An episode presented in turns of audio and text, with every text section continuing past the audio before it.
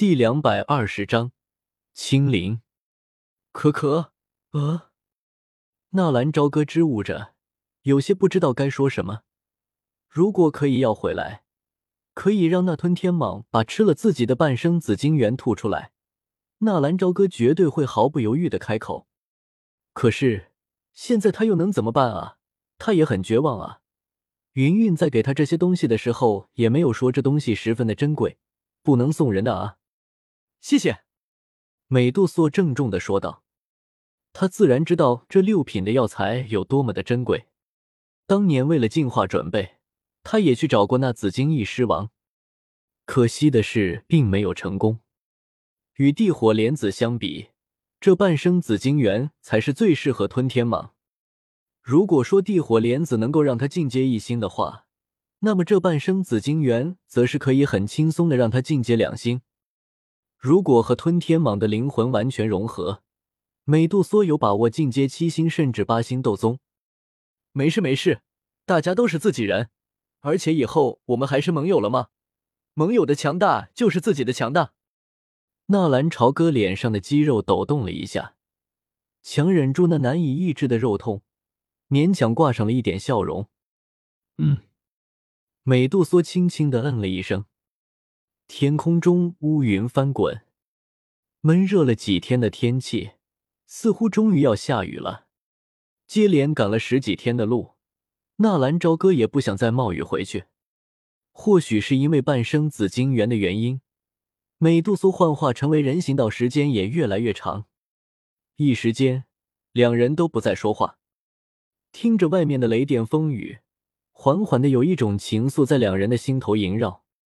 无关男女之间的爱情，也不是什么所谓的下半身思考，就是一种亲密无间的感觉。直到后来，纳兰朝歌才明白，他和美杜莎之间为什么会有这么熟悉的感觉。如果非要有个理由的话，应该就是那吞天蟒的原因吧。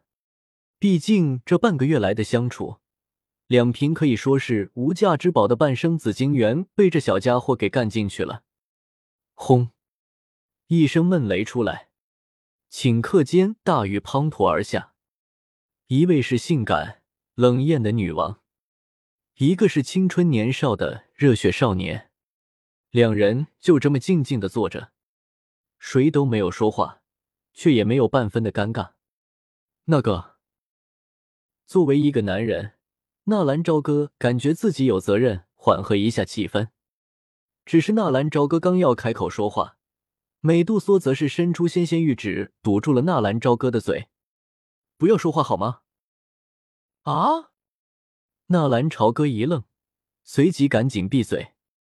洞外风声雨声摇曳，不时的划过一道闪电。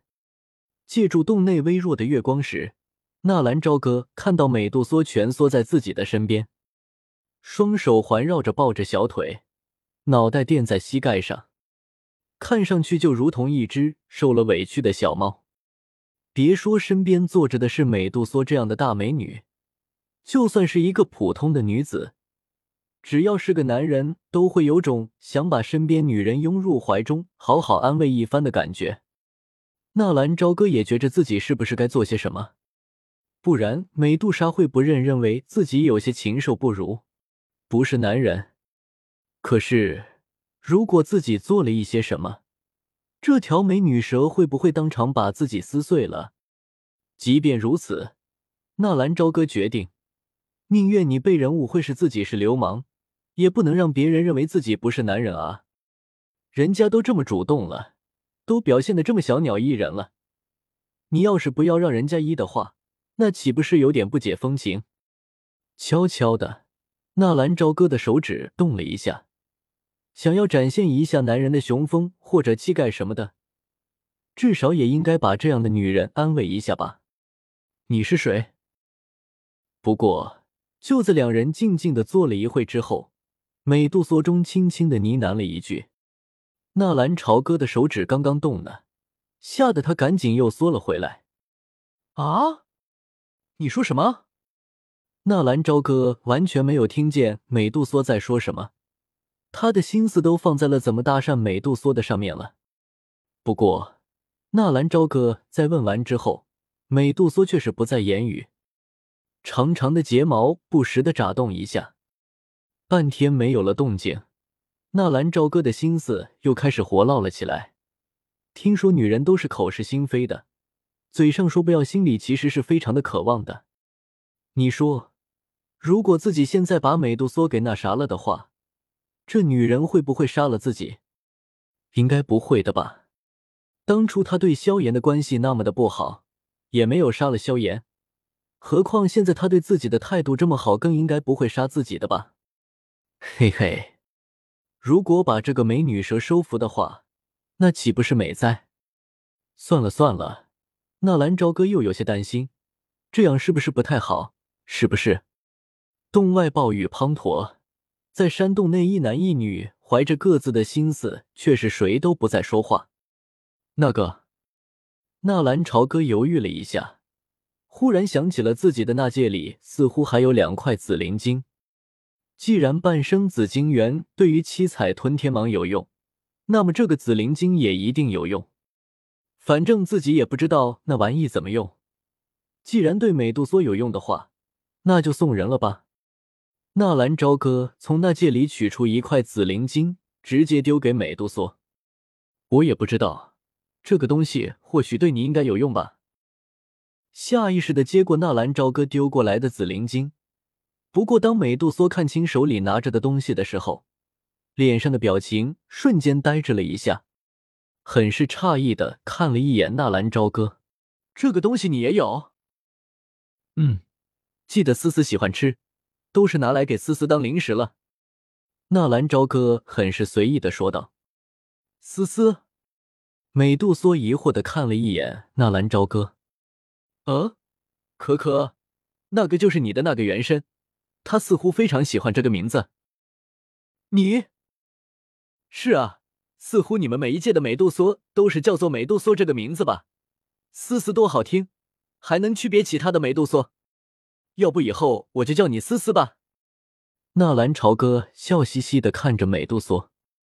本以为美杜莎会极力反对到底，结果美杜莎只是疑问了一下，似乎是默认了。不会呀，为什么自己遇到到的美杜莎性格会和其他的不一样？这样的女人会是杀人狂魔？不可能吧！给美杜莎起名字的人，你是第一个。美杜莎说完，似乎又恢复了往日的那种高高在上的女王气质。冷冷的瞥了一眼纳兰朝歌，纳兰朝歌正想着如何恢复的时候呢，结果纳兰朝歌就惊讶的看到了美杜莎手里拿着那紫灵晶，就这么大口大口的吃了起来，甚至咬的那紫灵晶嘎嘣脆。纳兰朝歌瞪大了眼睛，一脸的不可思议，这也太恐怖了吧！就这么直接把六阶魔兽紫金翼狮王的紫灵晶就这么给嘎嘣脆了，三下五除二，眨眼的功夫，美杜莎就把那紫灵晶给吞了下去。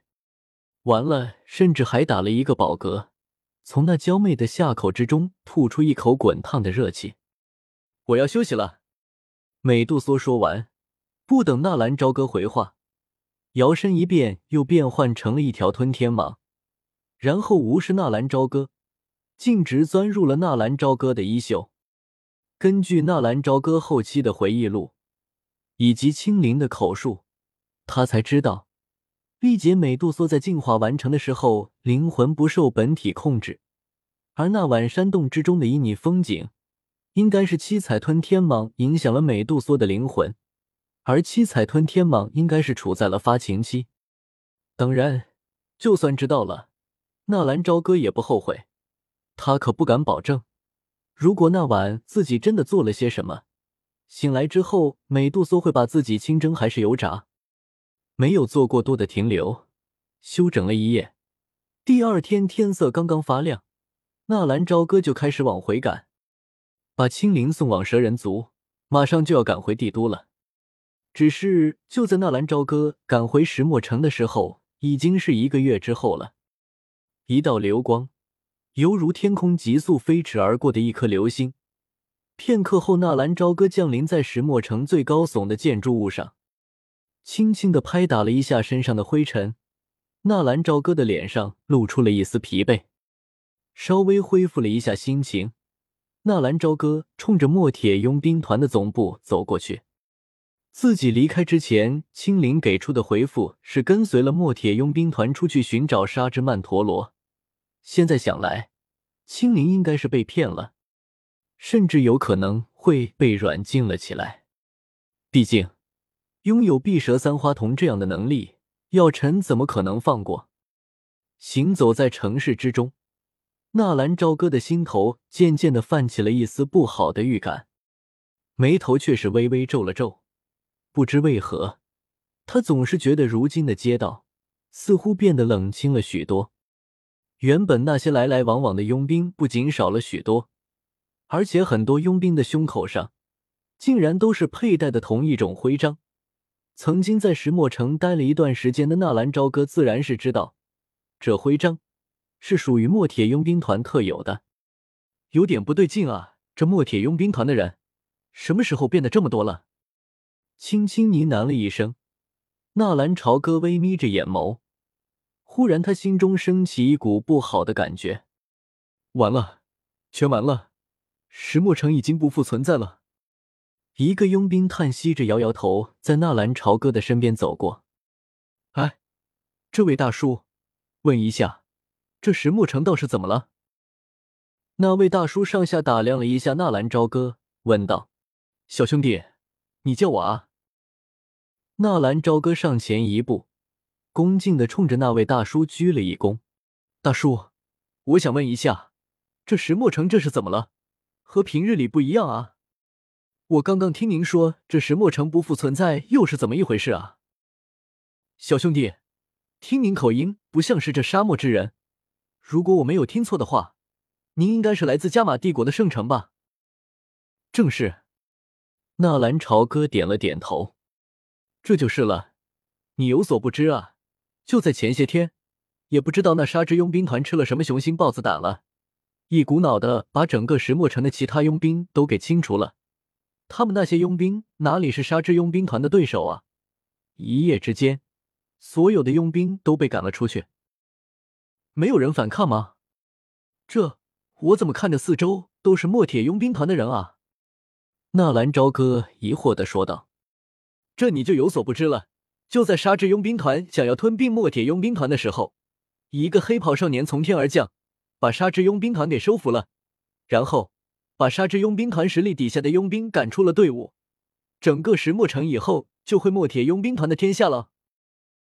纳兰朝歌一愣，不过这也不难理解，自己的实力强大了，自然会想着帮助兄弟扩大势力，无可厚非。只是萧炎这一招棋走得很烂。